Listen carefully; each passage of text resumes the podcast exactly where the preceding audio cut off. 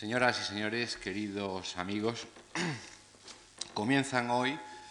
con la primera conferencia de las cuatro que va a pronunciar eh, el profesor Fernández Alba, nuestros cursos universitarios de la presente temporada. Como quizás saben ustedes, eh, el ciclo habitual se compone de cuatro lecciones en martes y jueves de dos semanas consecutivas y con esta de hoy se abre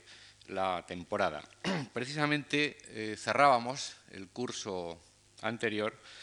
eh, con una serie de conferencias, aquella vez al hilo de una exposición que exhibíamos arriba sobre arte, paisaje y arquitectura en la República Federal Alemana y uno de los eh, conferenciantes que intervinieron en aquella ocasión era precisamente Antonio Fernández Alba, a quien precisamente en aquellos momentos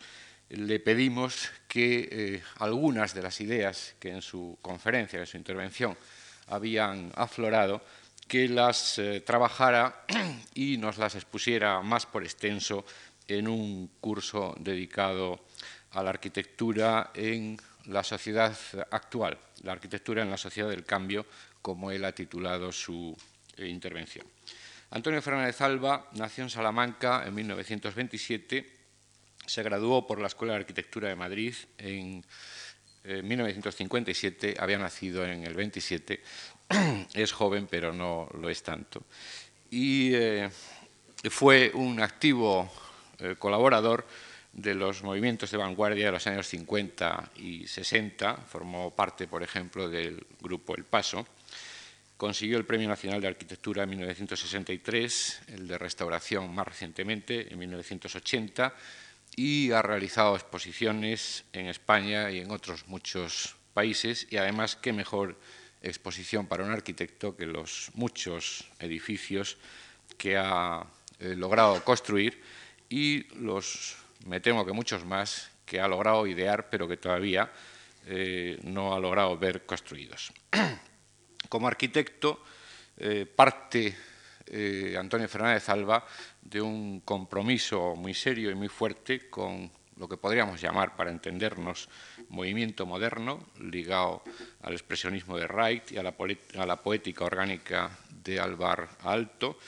Y eh, Fernández Alba podríamos decir que concibe la arquitectura como un proceso inscrito en la teoría del conocimiento del hombre. Por supuesto, para él son muy importantes, como no, el espacio y el tiempo, que él inscribe eh, o eh, fundamenta, sobre todo en la materia, pero todo ello no es más que un ejercicio de, análisis y de reflexión que se fundamenta en el servicio de la sociedad y del hombre que compone la sociedad de su tiempo. Hace ya más de un siglo que las eh, disciplinas arquitectónicas se desgajaron, se separaron de las artísticas cuando la antigua Academia de las Tres Nobles Artes, como se les llamaba entonces, arquitectura, pintura y escultura, dejó de tener la función que había cumplido a veces muy brillantemente desde el siglo XVIII hasta mediados del siglo XIX. En aquel momento de la separación, la entonces reciente Escuela de Arquitectura indudablemente ganó muchos puntos en lo que podríamos llamar fundamento técnico del oficio, pero qué duda cabe que muchos arquitectos olvidaron un pasado humanístico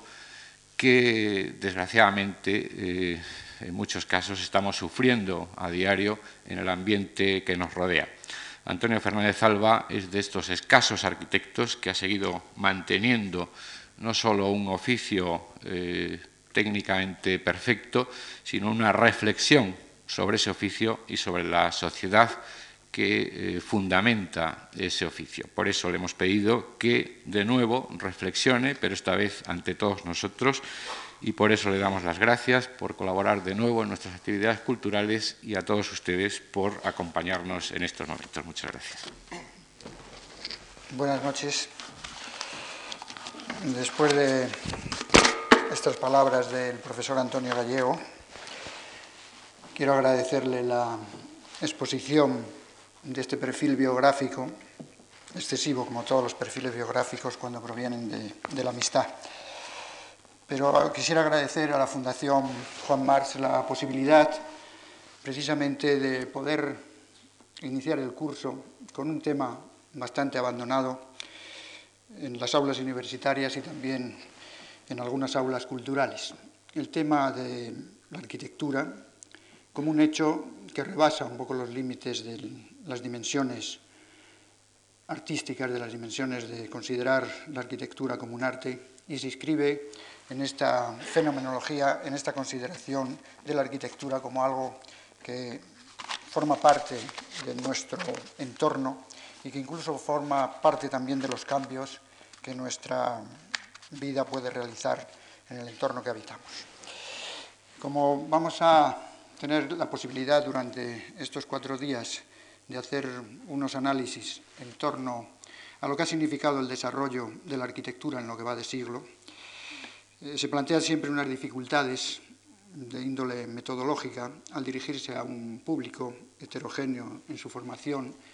y con matices distintos desde el punto de vista de la percepción del discurso arquitectónico. Es decir, al no ser un público especializado en una gran parte, eh, se dan por sabidos algunos hechos y algunas circunstancias que mm, entran a formar parte, evidentemente, de este código peculiar de un léxico técnico. Eh, para susanar en parte, susanar en parte este, este, estos datos, eh, al final de la exposición de algunas de estas reflexiones, eh, intentaremos fijarlas con algunas imágenes y con unas apoyaturas breves para que el discurso verbal pues, pueda tener una configuración entre palabra e imagen. El tema que me sugirieron la dirección de la Fundación era, ya que efectivamente estaba marginado las cuestiones sobre el ámbito de la arquitectura, en términos genéricos, pues que intentáramos hacer una síntesis breve, puesto que son cuatro intervenciones eh, limitadas en el tiempo, de este acontecer del hecho físico de la realidad eh, que inunda nuestras ciudades, de la configuración ambiental, es decir, de todo este panorama, de todo este entorno genérico que contemplamos como mundo físico y que en realidad no es nada más que la configuración del espacio donde habita el hombre. Esto mm, obliga indudablemente a esta capacidad de síntesis muy ajena a mis posibilidades y por otro lado a una dificultad eh, de principio al no ser ni un historiador ni un crítico, ni siquiera un erudito de la arquitectura, sino sencillamente un constructor que pretende ser ilustrado y que trabaja en el ámbito específico del oficio de arquitecto, pero que se acumulan dudas, dificultades y sobre todo un discurso casi ontológico de cuál es el lugar que la arquitectura debe ocupar en el espacio de la configuración de nuestra, de nuestra existencia. Por lo tanto, las notas que les voy a comentar eh, adolecen indudablemente y posiblemente de una, cierta, una cierta ambigüedad y también de un grado de hermetismo que no oculto. Incluso este planteamiento de los temas que vamos a abordar están hechos alrededor de cuatro paráfrasis. La primera de ellas, que espero comentarla a continuación de esta introducción, titulada bajo el título del nuevo discurso de la figura cúbica, utilizando precisamente un texto o la introducción de un texto que el arquitecto Juan de Herrera dedicó a Felipe II en la época en que construía el Escorial, un texto hermético, como es conocido, difícil en su lectura, complejo en los análisis de su exposición, pero que reflejaba, y pienso que en cierto paralelo como refleja nuestra época, una intención de hacer explícita la realidad de las cosas y la realidad del mundo a través de la configuración de los mundos simbólicos. Una época, digo, muy análoga a la situación en que nos encontramos hoy. Este énfasis, sobre todo desde la arquitectura, por hacer explícito el mundo de la realidad a través de la configuración simbólica. Por lo tanto, en, este primer, eh, en estas primeras reflexiones de estas notas estaría marcada por buscar los objetivos y los límites de la arquitectura en lo que ha ido de siglo. Me refiero, por supuesto, de la arquitectura moderna. El segundo comentario, la segunda reflexión de las notas del próximo jueves estarán dedicadas a tratar de vislumbrar algunos de los fundamentos ideológicos que organizan el espacio en el siglo XX,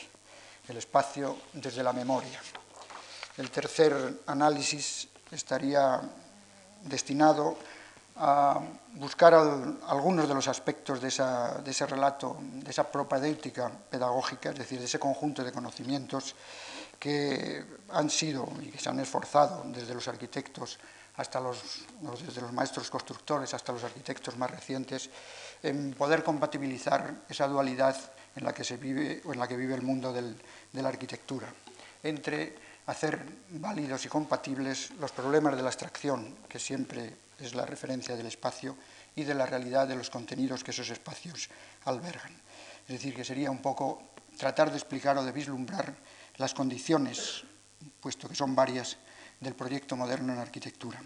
Y el último día intentaríamos hacer una especie de, memorial o de recuerdo o de síntesis. Vivimos indudablemente en un periodo de crisis, de crisis por crecimiento,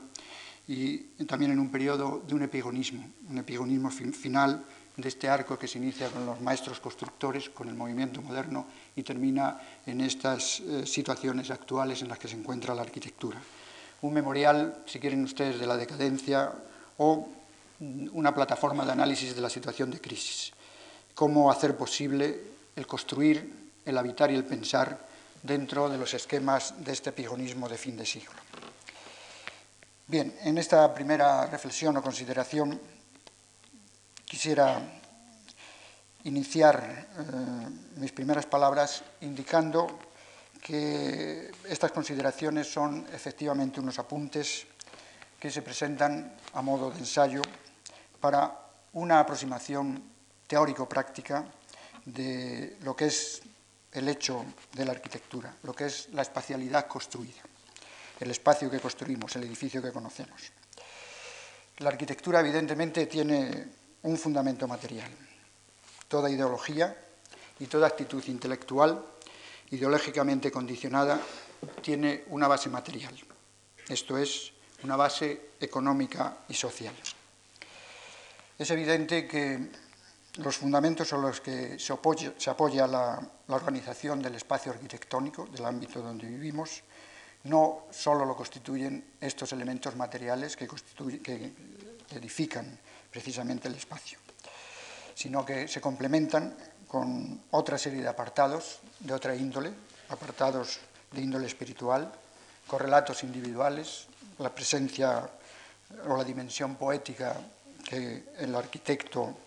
eh, o artista, en este caso, tiene a la hora de configurar y de hacer trascender la materia. Este hecho de situaciones materiales y espirituales nos conduce a entender la arquitectura como un proceso de mediaciones, y en este sentido es a lo que se refería Antonio Gallego antes, al decir que el entendimiento de la, arquitectura no solamente estaba, al menos en, mi trabajo como arquitecto, inducido desde los aspectos técnicos, sino con este proceso de mediaciones, de acciones objetivas y subjetivas que se formalizan en esto que denominamos proyecto, que no debe ser y que no es más que una ficción geometrizada, pero en tránsito hacia la realidad que se construye. Es decir, que el proyecto no es nada más que una mediación hacia el dato construido, hacia la realidad física del espacio. Entender la arquitectura como un modo de pensar, en definitiva, como una auténtica fenomenología. Esto lleva implícito aceptar como método para la interpretación del espacio el viejo concepto que esgrime el proceder dialéctico. Un proceder que indudablemente está abierto a las sugerencias de un pensamiento que sigue la evolución histórica y que por lo tanto su única virtud es la capacidad de la duda. La arquitectura a través de sus edificios manifiesta los diferentes estratos de sus experiencias de la forma y como toda manifestación cultural está determinada indudablemente por una finalidad práctica. El proyecto de la arquitectura es un proceso que no se inscribe solo en una experiencia práctica, o también solo en un conocimiento teórico, como a veces se pretende hacer estas dicotomías en ciertos aspectos mm, totalmente absurdos y fuera, fuera de lugar. Pues el proyecto de la arquitectura, en definitiva, aspira a dar una respuesta a los problemas y necesidades que suscita la lucha por la existencia. En definitiva, la arquitectura a lo que propende es a construir un lugar para la vida. El concepto de lugar entendido como lo entienden los filósofos. Vivimos en el espacio, pero morimos en el tiempo, ha señalado bellamente el profesor Emilio Lledó,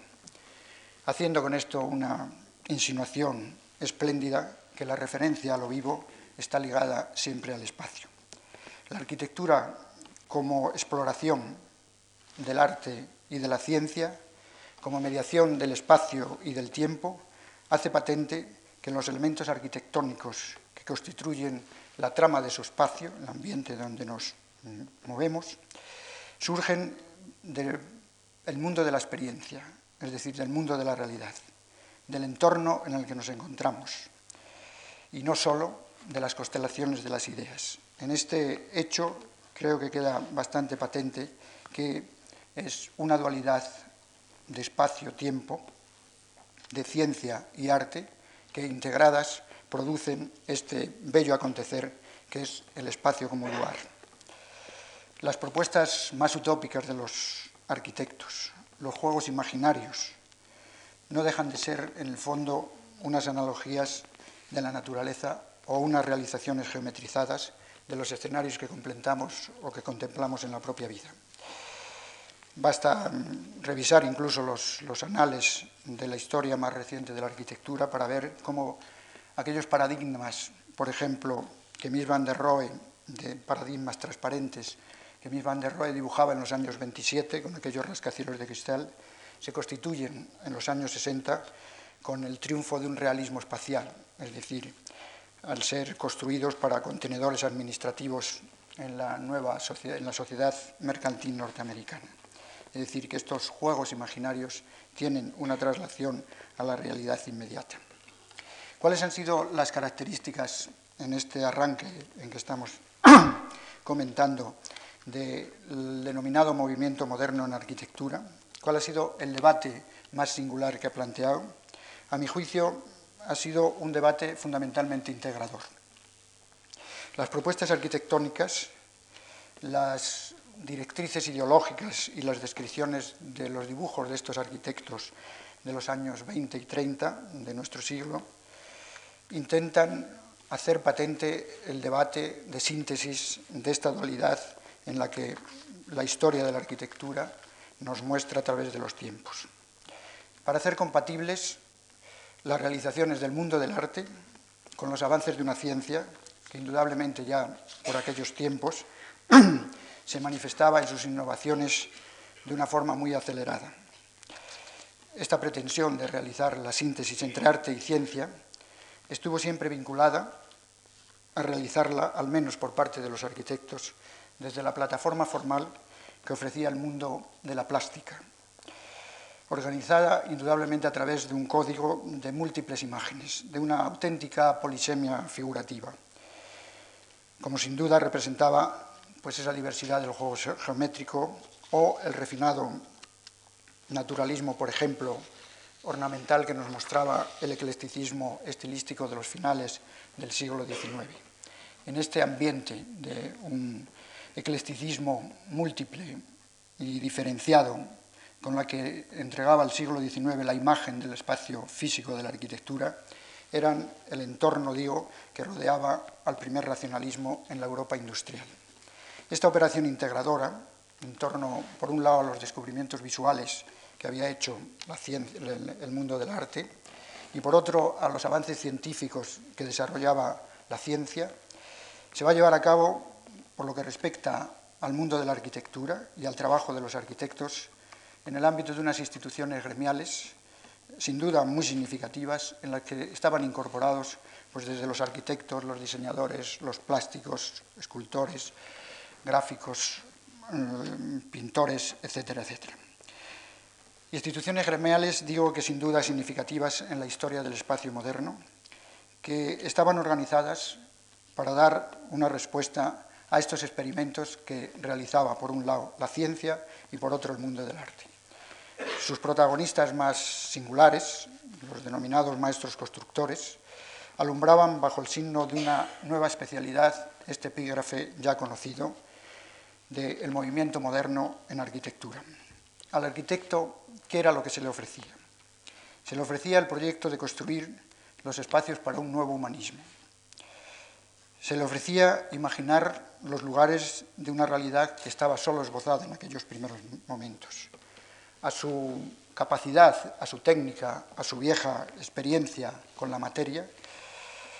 nada más que el poder transformarla creando nuevas formas en el espacio y en el tiempo. Una aventura verdaderamente singular. La arquitectura del nuevo humanismo no podía olvidar una necesidad marcada en su tiempo y que de alguna forma iba a ser indudablemente un, parámetro significativo. Esta necesidad de su tiempo venía marcada por un entender la realización del hombre en lo social, al decir de Carlos Marx. Por lo tanto, no se trataba de mostrar solo las formas que recubren las nuevas ideas, sino de transformar el espacio, de la misma manera que no se, no se trataba solo de manifestar las ideas de los filósofos, sino de transformar la sociedad. Esta transformalización, este cambio de la forma del espacio, en definitiva, es tan radical que cambia el sentido de la vida. Ya Mondrian había especificado por estas épocas y señalaba con aguda analogía que aquel que no entiende cómo estar en el espacio no se sabe comportar en los demás órdenes y situaciones de la vida. Y de aquí surgía la necesidad del arquitecto a intentar realizar unos proyectos especulativos, es decir, de índole investigadora de proyectos que intentaran superar las composiciones eclécticas totalmente envejecidas que habían heredado del siglo XIX. Pero el arquitecto moderno en aquellos tiempos, y pienso que también hoy, aún no se había despojado de una credencial que le legitimaba como artista consagrado. Para él, para estos arquitectos, el hecho de la arquitectura seguía envuelta en los procesos de la fruición estética, del acontecer del mundo del arte, de las fronteras que rodean el goce de la plástica. Y acariciaba aquellos hallazgos de la nueva forma que le producía el poder utilizar los nuevos materiales con una indudable fruición plástica. Los interrogantes eh, a esta especulación, a esta situación que le ofrecía el espacio, los trataba de resolver de formas bastante elementales y en algunos casos bastante simples se aproximaba a unas edificaciones con formas asépticas que intentaban que explicaran aquellos elementos, aquellos balcones, aquellas puertas, aquellas ventanas, aquellas terrazas, y que intentaran de alguna forma la trama, la narración de estos espacios nuevos que empezaban a aflorar. No obstante, la ciencia, como siempre, los avances científicos presionaban sobre tan anacrónica consagración artística del arquitecto y acotaban el papel del arquitecto dentro de los problemas de la formalización espacial. Esta presión de la ciencia indudablemente plantearía algunas cuestiones radicales y evidentes en lo que iba a ser la configuración de la sociedad industrial posteriormente. Algunas de ellas estarían relacionadas en los siguientes apartados. Las necesidades de producción de alojamiento suscitados por las demandas generalizadas de la nueva organización social de la sociedad industrial, el conocimiento y el análisis de los nuevos productos elaborados por el avance de la ciencia, los avances científico-técnicos que ya se desarrollaban en la Europa de los años 20. La necesidad de propugnar nuevos métodos para el aprendizaje y el adiestramiento de estas técnicas, crear nuevos centros, nuevos lugares donde poder enseñar el manejo de la nueva técnica y de los procesos de medida con los que se iban a incorporar todos estos recursos materiales recientemente innovados. Y un hecho bastante elocuente y significativo la adecuación de la forma arquitectónica a los nuevos programas de la sociedad industrial. El arte nuevo, indudablemente, había roto la forma convencional de mirar el cuadro. El arte nuevo no solo modificaba esta tradicional forma de expresarse y de representar el mundo de los objetos, sino que había introducido algo más importante, que era su modo de contemplación. Los artistas Dada rompen la codificación con el arte tradicional y destruyen la utilidad que un determinado objeto tiene, el vaso, la taza del inodoro, etc. Para estos artistas, los artistas del movimiento plástico de principios de siglo, el pensamiento, como suele ocurrir, se había transformado en lenguaje. Y en esta nueva gramática, el arte carece de valor. Lo adquiere fundamentalmente el proceso de la vida. El inodoro de los dadaístas se presenta frente al bodegón burgués ya un poco trasnochado, logrando un hecho elocuente, eliminar la función de estos determinados objetos. Y al eliminar la función, la forma resplandece. Contemplar, indudablemente, algunos de los cuadros dadaístas o de los futuristas, en donde eh, la función ha desaparecido, eh, es gozar de una forma elocuente de la forma. Al eliminar la función y resplandecer la forma, ocurre un hecho bastante singular, que la forma de la, de la función se identifica con los valores que, el espacio, que al espacio le asigna la vida. Es decir, que de alguna forma estábamos asistiendo a un hecho bastante significativo, a una auténtica epifanía de nombrar los objetos y nombrar el espacio desde una nueva conducta, desde una nueva, un nuevo comportamiento de la sociedad industrial o de la sociedad industrial que entonces nacía. Los proyectos del arquitecto iban a venir solicitados por la necesidad de modificar la contemplación del espacio, lo mismo que el, cuadro de pintor, y desde luego por un hecho más real y más necesario, por una nueva concepción del lugar una nueva concepción de la morada como estancia continuada en un determinado sitio. El nuevo humanismo advierte en sus tesis más elementales que el conocimiento de la naturaleza y de la industria se hayan condicionado socialmente, pero la existencia del mundo natural es independiente del hombre y de su conciencia, en el decir de Karl Kossi. La conciencia del arquitecto moderno está llamada a indagar la construcción de estos nuevos lugares, como entornos de un espacio artístico. Y aquí, otra vez, el filósofo vuelve a darnos una definición verdaderamente espléndida y magnífica del concepto de lugar. Este espacio artístico debería tener, en el decir de Martín Heidegger, el ser como una comarca que permite un reposo estable de las cosas y una morada para el hombre que habita entre ellas. No creo que haya muchas definiciones más bellas y más precisas y más escuetas para definir el concepto del lugar, el concepto del espacio de la arquitectura. Pero, de nuevo, un interrogante. ¿Cómo integrar la dualidad de estos dos espacios? Del espacio artístico y del espacio físico. Espacio artístico y espacio físico que indudablemente fundamentan la existencia del lugar, del espacio entendido como lugar. Será en el acontecer que encierra este nuevo discurso de la figura cúbica, donde pueda interrogar el arquitecto sobre qué perfiles, qué márgenes, qué límites eh, son los aspectos inciertos en los que se desarrolla su proyecto. Y lo va a hacer bajo el dominio siempre del arte, a través de las diferentes percepciones que ofrece la indagación del mundo del artista. Esto se puede encontrar desde los análisis que hace el surrealismo hasta la destrucción que verifica el proceder cubista. El espacio de la arquitectura tendrá que explorar y bucear junto a las destrucciones y escombros que ha realizado de una manera muy explícita el movimiento cubista. Dos características van a repetir esta exploración y este buceo en el mundo de, de la destrucción del fenómeno o del movimiento cubista. Por un lado, el concepto de cambio y el de repetición. Estos serán los condicionantes ideológicos intrínsecos a la nueva arquitectura, desarrollados mediante los instrumentos normales que le prestaba pues una técnica sobria en un principio y racional más adelante. Sus formas se van a organizar con una escasa redundancia ornamental. Son edificios, fachadas,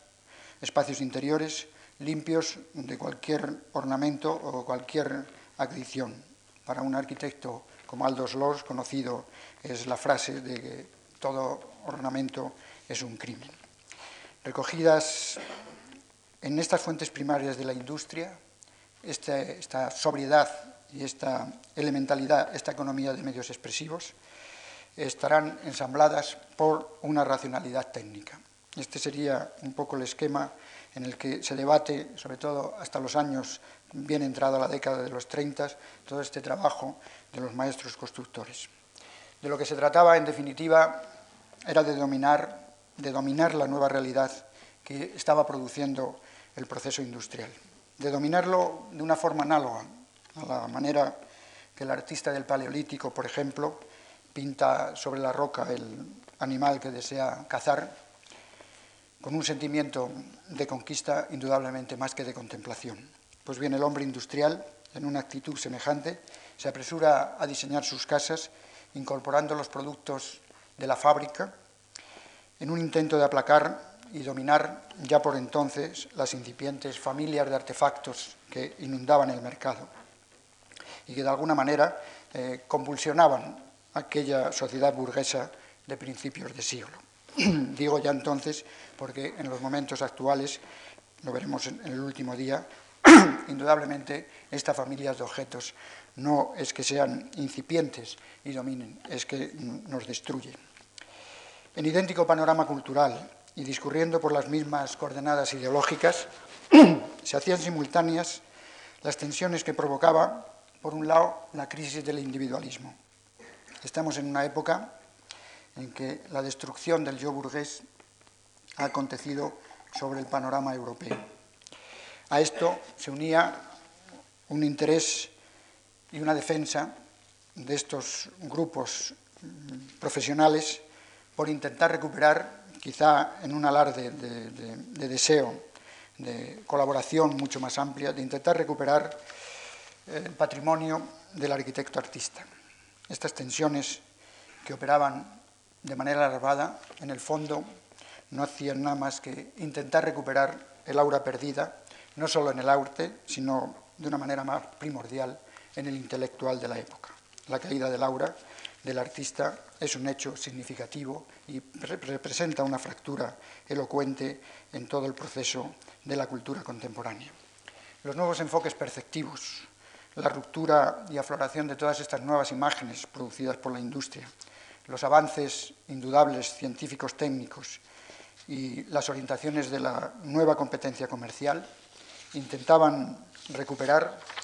el concepto de lo original como un factor frente a esta repetición seriada que la industria promocionaba, como un factor a potenciar dentro de la crisis de, este, de esta crisis que el individualismo sufría. Precisamente recuperar la originalidad, apoyar el pedestal del arquitecto artista, singularizar eh, la dimensión subjetiva del hombre en una sociedad y en una época que por otra parte se proclamaba de colectivista. El arquitecto necesitaba, además de esta situación incómoda y difícil de cambio de situación, romper como fuera con la tradición, contra el estereotipo que había construido este eclecticismo degenerado de los finales del siglo XIX y particularmente contra toda doctrina estilística que también se había heredado de aquella estética ideal que había marcado prácticamente los últimos 50 años del siglo XIX. En síntesis, se trataba de edificar unos espacios que sirvieran a las exigencias reformadoras de la nueva sociedad. Una dualidad no siempre bien asumida por parte de estos arquitectos aparecía en el panorama de su trabajo y en las intervenciones de sus edificios. Tendría que someterse a las acciones de una incipiente cultura, incipiente pero, pero fuerte, que se negaba a aceptar la experiencia del pasado. el rasgo más característico del artista moderno, lo ha precisado bastante bien Arnold Hauser, a decir que era el fracaso de la idea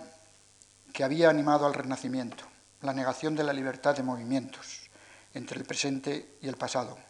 la tradición y la invención, la regla y el capricho, la norma clásica y la ocurrencia espontánea. Este fracaso fue la herencia que pesó sobre todo el arte moderno, que a veces se revela contra cualquier vinculación y otras acepta las más rigurosas cadenas. Es evidente que el arquitecto moderno pretendió encontrar la respuesta de construir el espacio de la arquitectura en los tranquilos paisajes de la belleza, sin abandonarlos, ignorando que estos paisajes y que estos espacios se encontraban ya alterados debido a la gran variabilidad de las categorías industriales y al efecto destructor que su desarrollo sembraba sobre la propia naturaleza. La respuesta formal que daban estos arquitectos se forzaba en hacer solidario el espacio a la función a través de la forma y adecuar las necesidades del habitar humano a este proceso. Sin duda no dejaba de ser una paradoja más, una paradoja mecanicista si se quiere, cuyos riesgos indudablemente no estaban controlados por el proyecto del arquitecto. Para eso recurrió a la estética de la forma, pero no desde una mirada naturalista, sino desde la racionalidad funcional. Se aferraba a este código funcional como un reducto inexpugnable, primero frente a la avidez que por aquellos momentos ya surgía de los nuevos mecenas industriales, cuyas motivaciones tanto sociológicas como psicológicas indudablemente excluían la presencia de la arquitectura, ya entonces. Más tarde, esta paradoja mecanicista y esta recurrencia a la estética de la forma, el arquitecto se enfrentaría contra toda decisión que no fuera la de convertir todo el espacio al servicio precisamente de la función. Es la época conocida con el nombre, en términos un poco groseros, de funcionalismo. Consciente de, tal decisión y probablemente por no estar muy adiestrado eh, su talante de artista. Siempre el arquitecto ha tenido una vocación permanente de acercarse a ser un artista y de usurpar incluso el papel del artista. Tal vez digo que por esta eh, falta de adiestramiento de, de su talante como artista, el arquitecto se aferró en decidir el proyecto desde la matriz de las imágenes plásticas. Se ha dicho, y pienso que con razón, que todo el movimiento moderno en arquitectura arranca de la matriz plástica que le ofrece el movimiento de los pintores y de los escultores. Y de los escultores. Pues bien, esta, esta decisión de incorporar su proyecto y de arrancar su proyecto desde esta matriz plástica, indudablemente no llegó a dar más que unos resultados en algunos casos de unas reivindicaciones formales que apenas superaron los lugares comunes de la geometría grandiosa, independiente de las aportaciones individuales que los grandes maestros llegaron a realizar. Pero como trasfondo de esta actitud, eh, la arquitectura que hoy vivimos y sufrimos en nuestras ciudades, indudablemente no tuvo, sin lugar a dudas, la influencia o las decisiones o los niveles de, transformación que estaban en los supuestos tanto éticos como morales como filosóficos del movimiento arquitectónico. El pensamiento de los maestros constructores estaba inscrito en las fronteras que delimitan la tradición geométrica y las leyes compositivas que la encierran. Y es lo que constituía el fundamento y el método para el desarrollo de estas conquistas de las nuevas teorías espaciales. Es decir, por un lado, arrancaba de esta matriz plástica que le ofrecía el mundo del pintor y por otro se anclaba en la tradición fundamentalmente renacentista de las tradiciones geométricas y de las leyes compositivas. El nuevo discurso de la figura cúbica se nos va a presentar de nuevo por estos arquitectos como un método de validez universal. Quizá uno de sus más significados exégetas el arquitecto suizo francés Le Corbusier, iba a intentar con gran elocuencia asumir el papel del profeta urbano, del profeta urbano en la era, de la máquina. Y desde las motivaciones espaciales que planteaba la pequeña vivienda, el pequeño reducto habitacional, acepta dar una respuesta a la tragedia de la persona en el nuevo entorno industrial. Lo va a cometer este diseño de la nueva arquitectura desde un paradigma bastante simplificador. Dice Le Corbusier, el espíritu nuevo, espíritu universal, requiere un estilo que pueda encajar en las leyes universales. Esto será el estilo internacional. Allí iban a estar todo el cúmulo de hechos, de circunstancias y de situaciones que el hombre desarrolla en el acto de habitar, en el acto de vivir. Las sensaciones primarias en esta pequeña máquina, en este pequeño reducto. Las necesidades humanas, las sensaciones elementales y las secundarias, la herencia, la cultura y las estructuras socioeconómicas. Todo esto se podría empaquetar en los recintos de un lenguaje plástico, elemental como un cubo, puro y sencillo como las figuras más elementales del cilindro, de la pirámide, del triángulo o del cubo. Y estarían aderezadas también con los colores esenciales, el rojo, el azul, el amarillo o el blanco. Pero este profeta de la nueva arquitectura probablemente ignoraba o desconocía o realmente no era el momento en que estas situaciones pudieran aflorar con la claridad y la nitidez que las vemos con el tiempo que marca la historia. Ignoraba, tal vez, que el problema fundamental no era tanto el solucionar la estética del recinto, sino acercarse desde la, la arquitectura a la construcción del lugar, de este lugar referido, como antes leíamos en el texto de Martin Heidegger. Este acercarse a la arquitectura desde la construcción de este lugar, precisamente en los territorios de esta naturaleza artificial que representaba toda la escena del desarrollo industrial contemporáneo. En la nueva contemplación de los objetos, para Le Corbusier, el hombre se transformaba en un objeto más. Transformado en objeto y analizado como tal, como si estuviese al mismo nivel de las cosas y los objetos. Le Corbusier va a evidenciar, indudablemente sin pretenderlo, que mediante el artificio de un instrumento como el modulor, el modulor es un código de medidas con el que pretendía hacer más científico el método de la creación científica, va a evidenciar, digo sin pretenderlo, una identidad soterrada con la ideología industrial. Según esta ideología, el mundo humano se tendría que convertir en un mundo físico, transformando la naturaleza en un dilatado territorio para el usufruto de la colonización industrial. Esto, indudablemente, es lo que en parte ha ocurrido en nuestra sociedad moderna. La arquitectura se transformaba, según el primer Le Corbusier, en un sistema de representaciones, en un código de referencias espaciales para el hombre reducido a objeto. Tal vez animado por el éxito de sus elocuentes e indudablemente eh, significativos axiomas publicitarios. La casa es una máquina para habitar. La realidad objetiva de un espacio físico, como es la casa, va a intentar transformarla en una realidad objetual. Precisamente lo va a hacer en el contexto de la gran ciudad industrial. Y algunos ejemplos conocidos y suficientemente difundidos, como el Plan Boissin que propone para París o la villa o la ciudad radiante, pese a la carga de ese idealismo platónico que indudablemente subyace en toda la obra de, Le Corbusier y de las reservas que el propio arquitecto admite sobre las funciones que pueda desarrollar la tecnología, pues establece unas diferencias sustanciales entre la función de la belleza y su independencia respecto de la función de la utilidad, es decir, que no era un arquitecto que comulgara, eh, a pesar de ser un pintor eh, en ciertos aspectos eh, malogrado, no comulgaba con aquellos cánones que mm, los constructivistas, los surrealistas, los dadaístas y el movimiento cubista planteaba.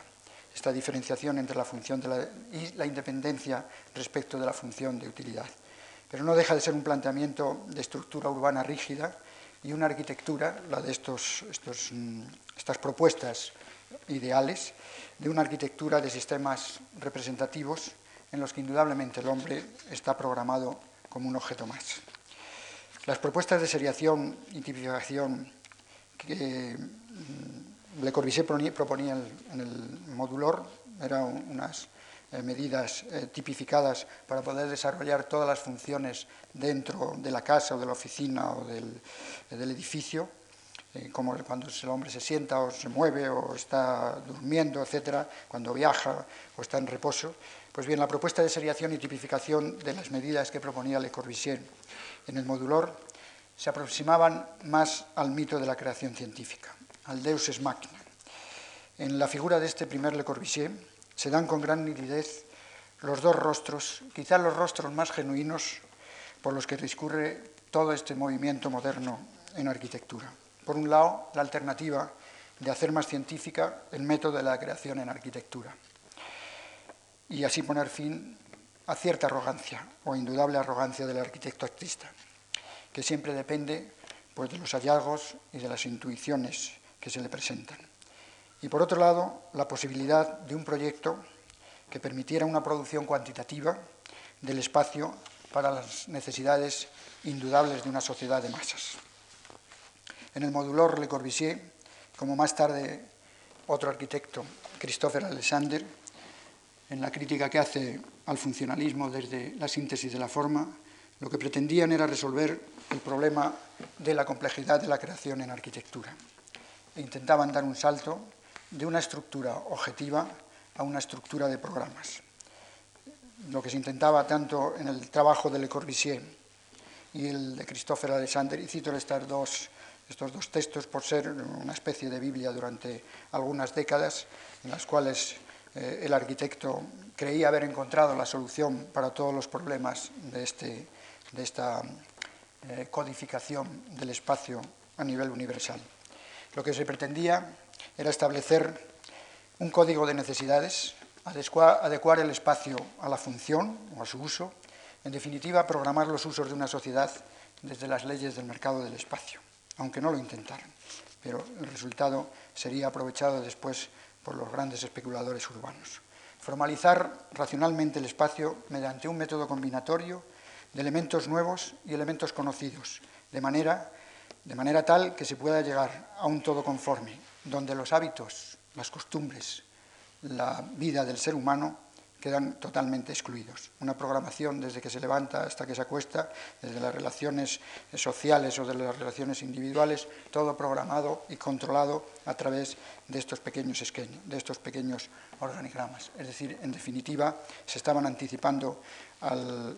hombre, al autómata residencial de nuestra época y más avanzado al hombre telemático en el cual vivimos en la actualidad.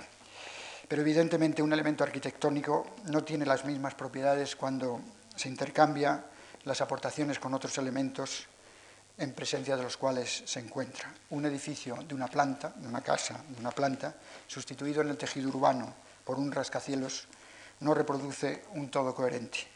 ni en sus contenidos ni en sus formas. Es decir, altera el proceso de economía y de ecología urbana. El nuevo discurso de la figura cúbica, superados estos primeros lustros del siglo, se presentaba hermético en sus prerrogativas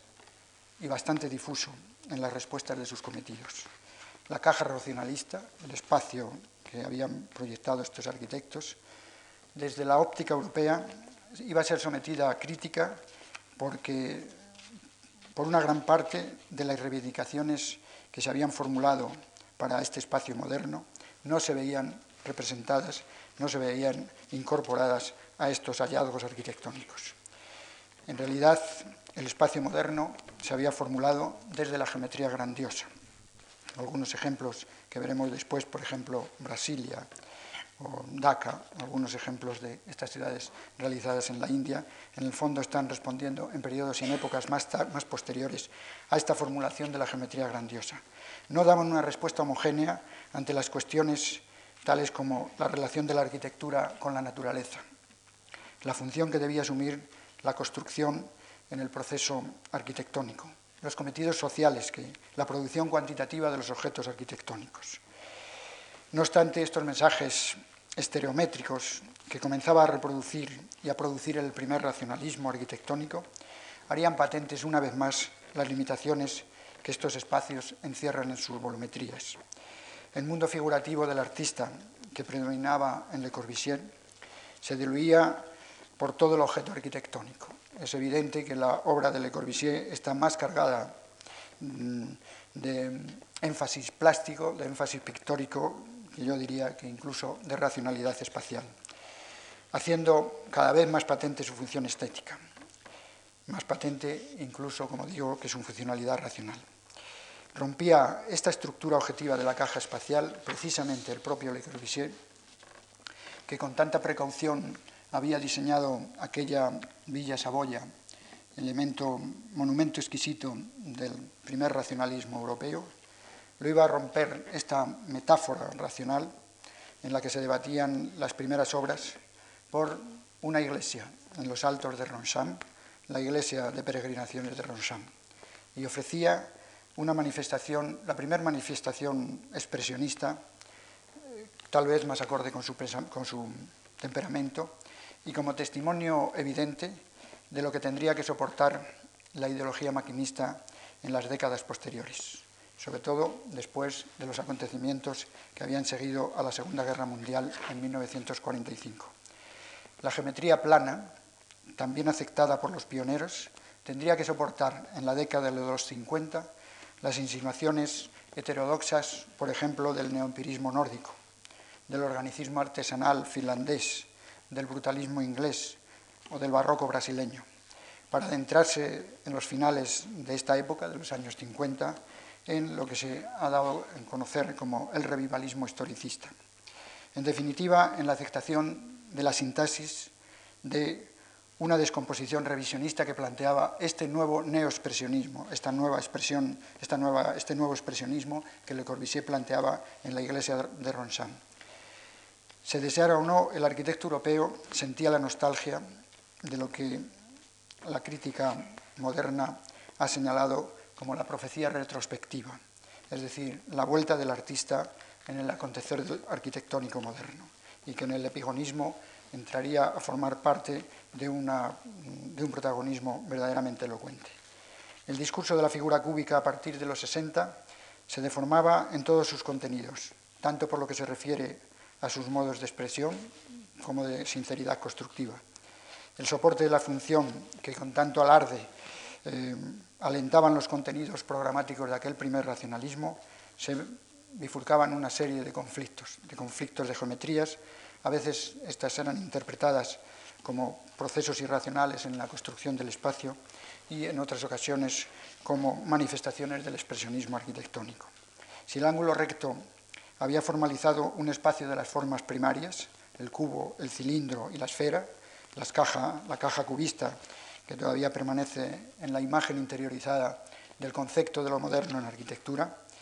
que permitía albergar los contenidos elementales para diseñar este refugio habitacional del hombre,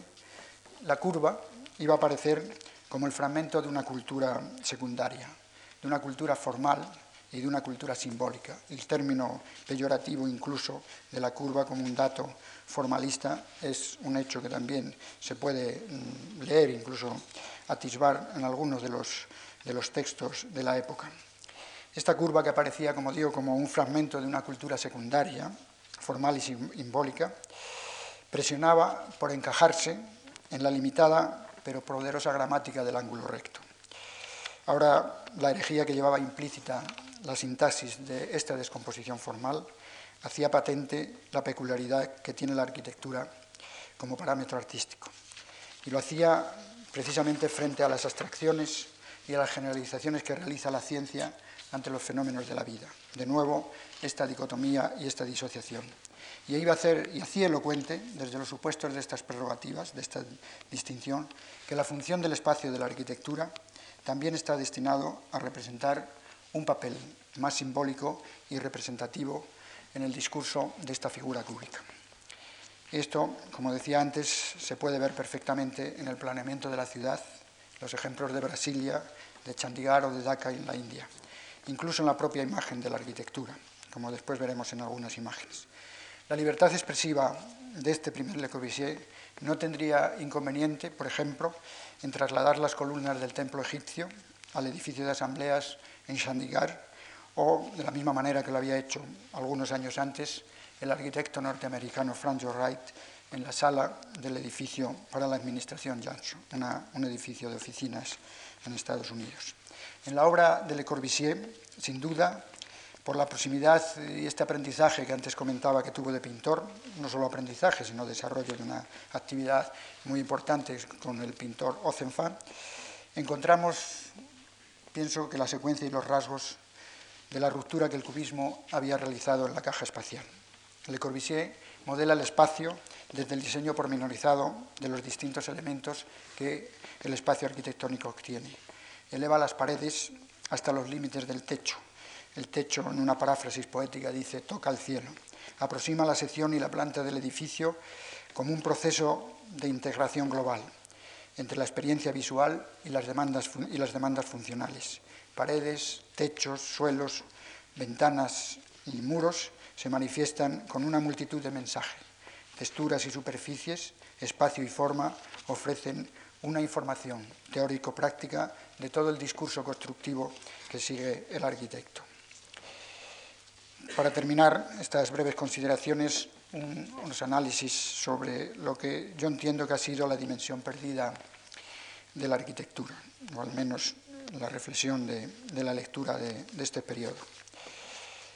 Pienso que no, resulta, no resultaría aventurado hoy, en nuestras circunstancias actuales, considerar cómo este movimiento moderno en arquitectura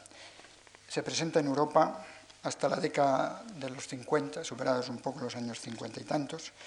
con la, la, pretensión, sana o no, pero la pretensión de transformarse en un axioma universal del habitar. En un axioma universal más que como una serie de tendencias en la interpretación del espacio o como una serie de manifestaciones en su proceder arquitectónico. Muchos de los trabajos de los maestros constructores no cabe duda que se pueden considerar como acontecimientos para resolver las dificultades que desde la arquitectura ofrece la interacción entre el medio natural y el ambiente artificial es decir, entre el artefacto y el medio, o entre el artefacto y la naturaleza, en el mundo en que opera siempre el arquitecto. Pero esto se hacía en una época donde el fetiche tecnológico constituía el fundamento de la ideología funcionalista. Ante este hecho, ante este cierto fracaso, la evidencia está en nuestras ciudades, cabría preguntarse si en la pretensión de encontrar respuesta a este axioma universal del habitar, del habitar, de la construcción del lugar como tal hecho, no de la construcción del edificio como una, célula eh, para soportar a diario las vicisitudes de la vida, es decir, el concepto de lugar es distinto del concepto de este, esto que denominamos espacio más o menos comercial, Digo que cabría preguntarse si en la pretensión de encontrar esta respuesta a este axioma universal del habitar no se encuentra su propio fracaso. Es decir, el haber pretendido abordar desde la óptica de un universalismo del concepto de lugar en una sociedad de cambios tan duros, tan difíciles, los que fueron y los que vendrían después, este, este planteamiento casi eh, platónico de poder eh, acoger a través de la fruición de la forma y de las incorporaciones de los descubrimientos de la ciencia, el poder eh, pretender resolver este hecho del habitar en un espacio concebido como lugar.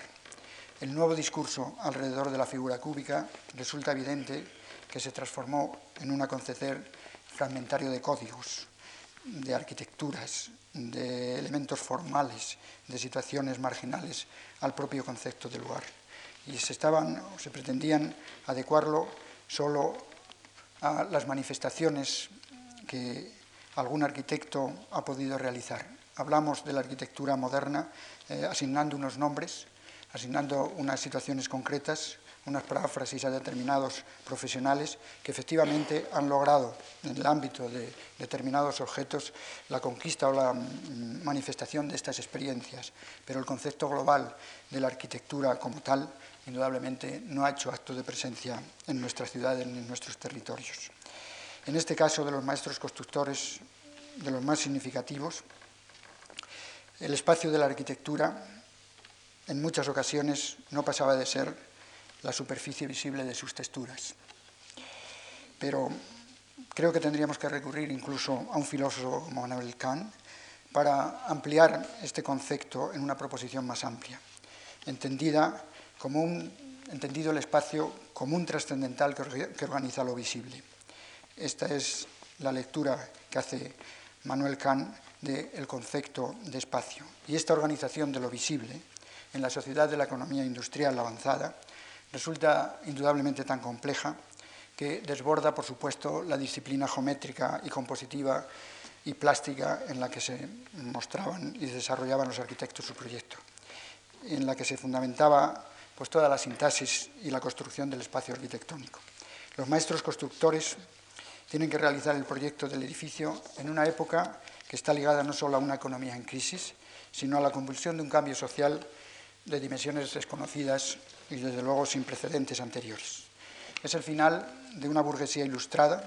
que trataba de conciliar los últimos vestigios ambientales en una arquitectura aleatoria, una mezcla insulsa y estereotipada entre un neoclasicismo inseguro, ya en sus últimos momentos, y un eclecticismo ambiguo,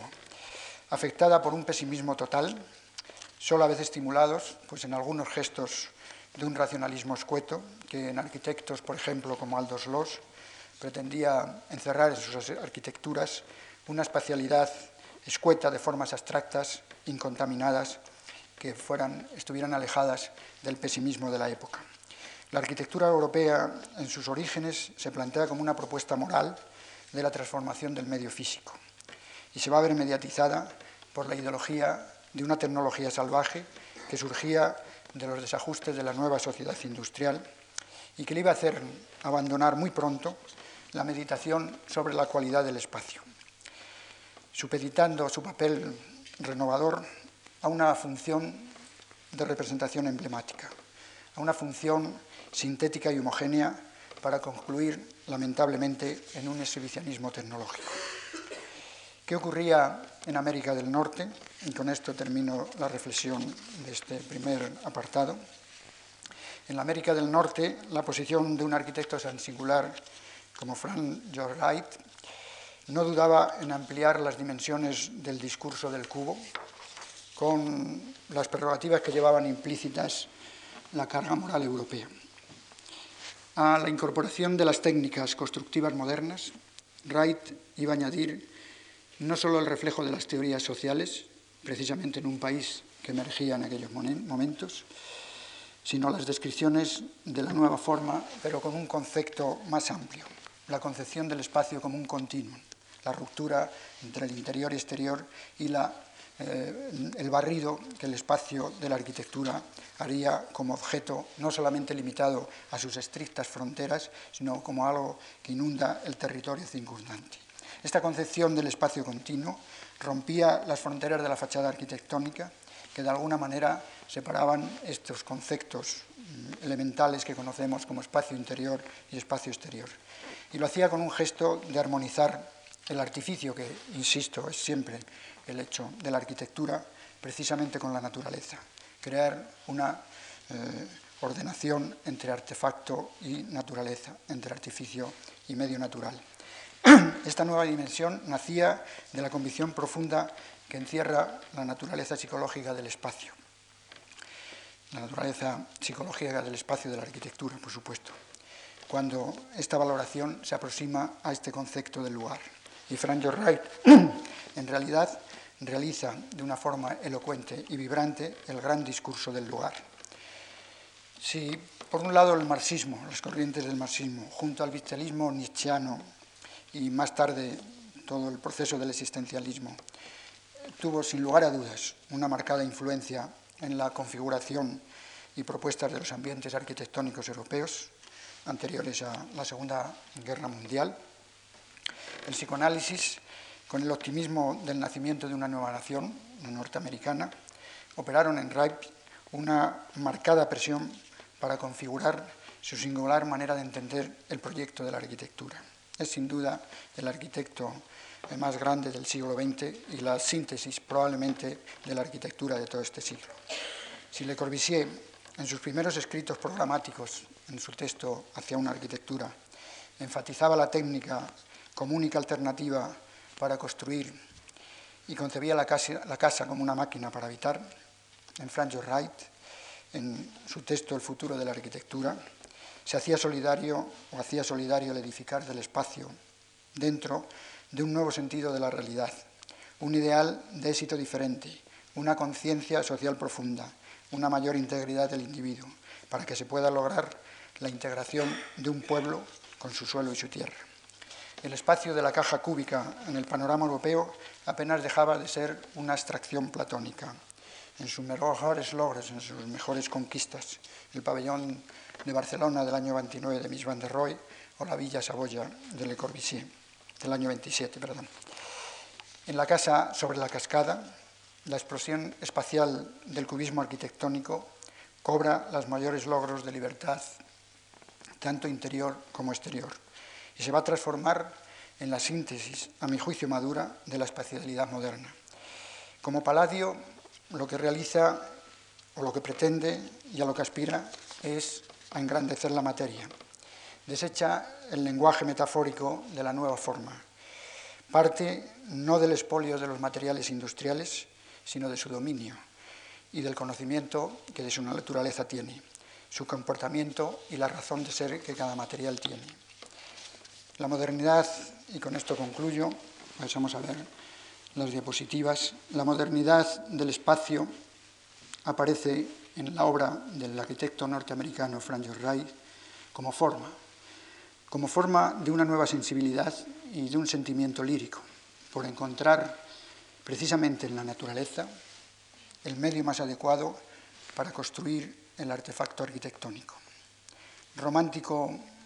decepcionado del frío discurso de la razón colectivista y sobre todo de la vida ultraurbana, se encerró en las cuatro paredes de la caja espacial para encontrar la nueva cualidad del espacio, que no deja de ser otra que la vieja verdad simple y esquemática que dice que la interpretación de la vida es la verdadera función del espacio de la arquitectura. Vamos a pasar a ver una serie de diapositivas y con esto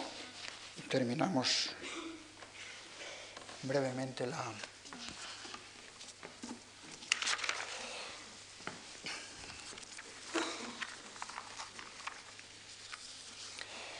Comentábamos antes que el proyecto de la arquitectura surgía de la experiencia de la realidad y de la constelación o del mundo de las ideas. Dos ejemplos claros y explícitos, este de la izquierda de Santelia, un dibujo de los años 20 y una imagen más o menos utópica de una realidad construida a través de esta arquitectura transparente de Mies van der Rohe en Estados Unidos, en Nueva York, uno de los edificios de oficinas de estos contenedores burocráticos que, como comentábamos antes, de aquellas paráfrasis imaginarias, de aquellos dibujos de los años veintitantos, eh, pasarían después a tomar cuerpo y realidad a través de la incisión de una técnica ya más predispuesta a limitar los códigos Mm, espaciales que en aquellas ideas, en aquellas manifestaciones primarias se planteaban. Pasa a la siguiente, por favor. Hemos acentuado bastante el énfasis, hemos puesto bastante énfasis en las consideraciones del mundo plástico eh, y de su aportación al mundo de la arquitectura. Eh, para poder realizar la síntesis de los descubrimientos de la ciencia, eh, el arquitecto indudablemente se inspiraba de una forma directa y a veces eh, casi analógica en las formas del mundo de la, del mundo de la plástica. Esta a la izquierda es uno de los trabajos, no, muy, no es una diapositiva muy buena, de Boccioni, eh, no sé si es la botella en movimiento, alguno de estos trabajos eh, dinámicos, y el de la derecha, la Torre Esting de Meldenson, para un laboratorio, un observatorio astronómico en Alemania. Pase, por favor. No se trataba, comentábamos antes, de mostrar solo las nuevas ideas, sino de transformar el concepto del espacio. Un ejemplo visual claro de esta ruptura en el trabajo de Malevich a la derecha y este esquema simétrico típico de una arquitectura mm, anclada pues, en los temas de la composición, de la ordenación, de los principios renacentistas y la organización del espacio desde unas secuencias totalmente organizadas en sus simetrías centrales y laterales y esta ruptura evidente manifiesta que realiza el cubismo, en este caso el constructivismo, de una visión del espacio totalmente fuera de los esquemas de esta manifestación de la arquitectura mm, neoclásica. Pase, pase, por favor.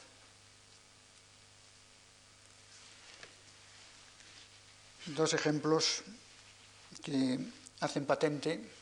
esta alusión que comentábamos antes. Es un ejemplo, dos proyectos del arquitecto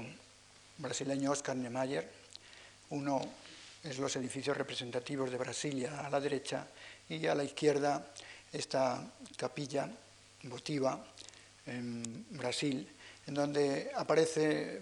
Oscar Niemeyer, es un discípulo directo de Le Corbusier, y aquí ya se manifiesta con esta incorporación de la curva como un dato nuevo, como una heterodoxia dentro del discurso cubista, y la incorporación del tratamiento del muro con la pintura de algunos mm, artistas eh, brasileños. Esta manifestación de eh, este aferrarse del arquitecto a construir el proyecto desde las imágenes de la matriz plástica y plantear sus reivindicaciones formales desde esta matriz. Eh, como decía antes, apenas superaron pues, estos lugares comunes de la geometría grandiosa, como es en el caso de la ciudad de Brasilia. Pase, por favor. Dos ejemplos del propio Le Corbusier, quizá los dos ejemplos más contundentes, donde se plantea esta dualidad del el hombre artista y esta carga de tensión dramática que lleva implícita la obra de Le Corbusier. A la izquierda, la Villa Saboya, el ejemplo más cristalino y más limpio del cubismo de la arquitectura racional europea, y a la derecha, esta iglesia de las peregrinaciones en Ronshan. Aquí es evidente que el discurso de la figura cúbica, en el ejemplo de la Villa Saboya, se presenta hermético en sus expresiones de toda la caja racionalista, detrás de esas ventanas apenas se puede intuir el discurso espacial que se realiza dentro. Y el artista se somete aquí, el arquitecto, a un cambio, a la ruptura de esta metáfora racional y funcional que aparece en la muestra de la izquierda y se ofrece de una manera clara o se entrega de una manera clara a un expresionismo desaforado que indudablemente daría mm, la cota de salida un poco para todo el resto de las manifestaciones eh, arquitectónicas que se iban a producir en la Europa después de los 50, dado que el propio configurador del, digamos, el símbolo más exquisito del funcionalismo y del racionalismo europeo se permitía la licencia de poder romper con esos cánones. La próxima, por favor. A la izquierda, no está muy clara esta diapositiva, un ejemplo de la obra de Walter Gropius, uno de los primeros eh, edificios del periodo heroico de la arquitectura moderna, y en la derecha uno de los fragmentos de la Villa Mairea, un edificio del arquitecto finlandés Alvaralto, donde queda bastante explícita esta relación de incorporar el interior y el exterior en un continuo planteado por la tesis eh, orgánica de Frank Lloyd Wright. Y a la izquierda esta caja cubista, vamos, esta caja eh, del racionalismo de, Walter Gropius en uno de los primeros ensayos y de los trabajos. Aquí la geometría plana de estos heroicos racionalistas eh,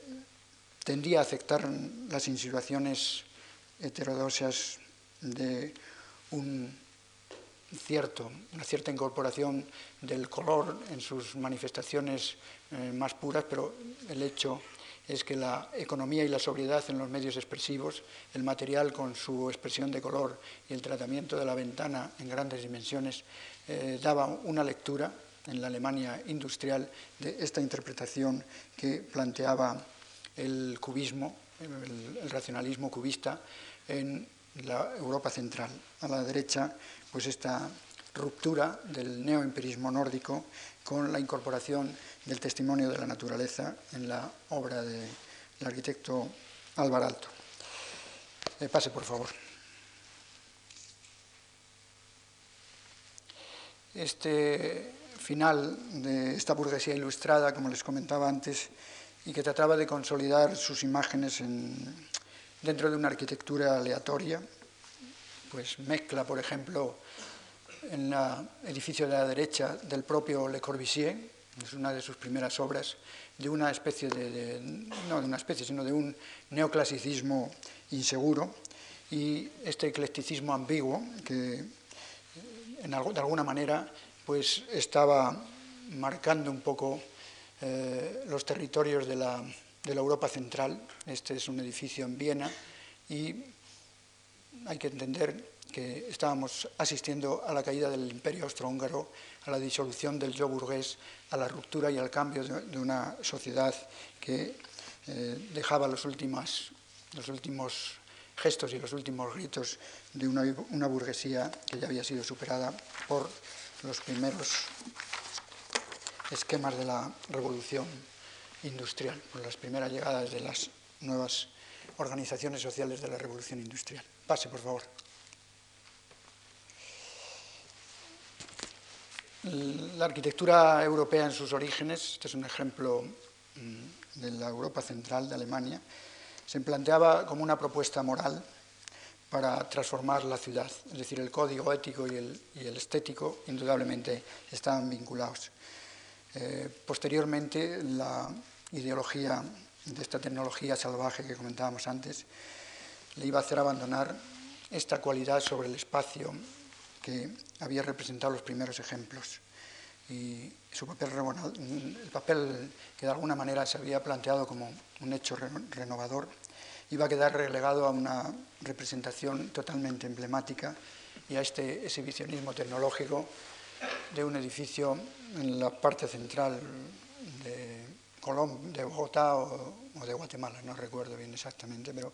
uno de estos edificios anodinos y la respuesta de todo aquel mensaje y de toda aquella lucha que había significado el movimiento moderno está en estos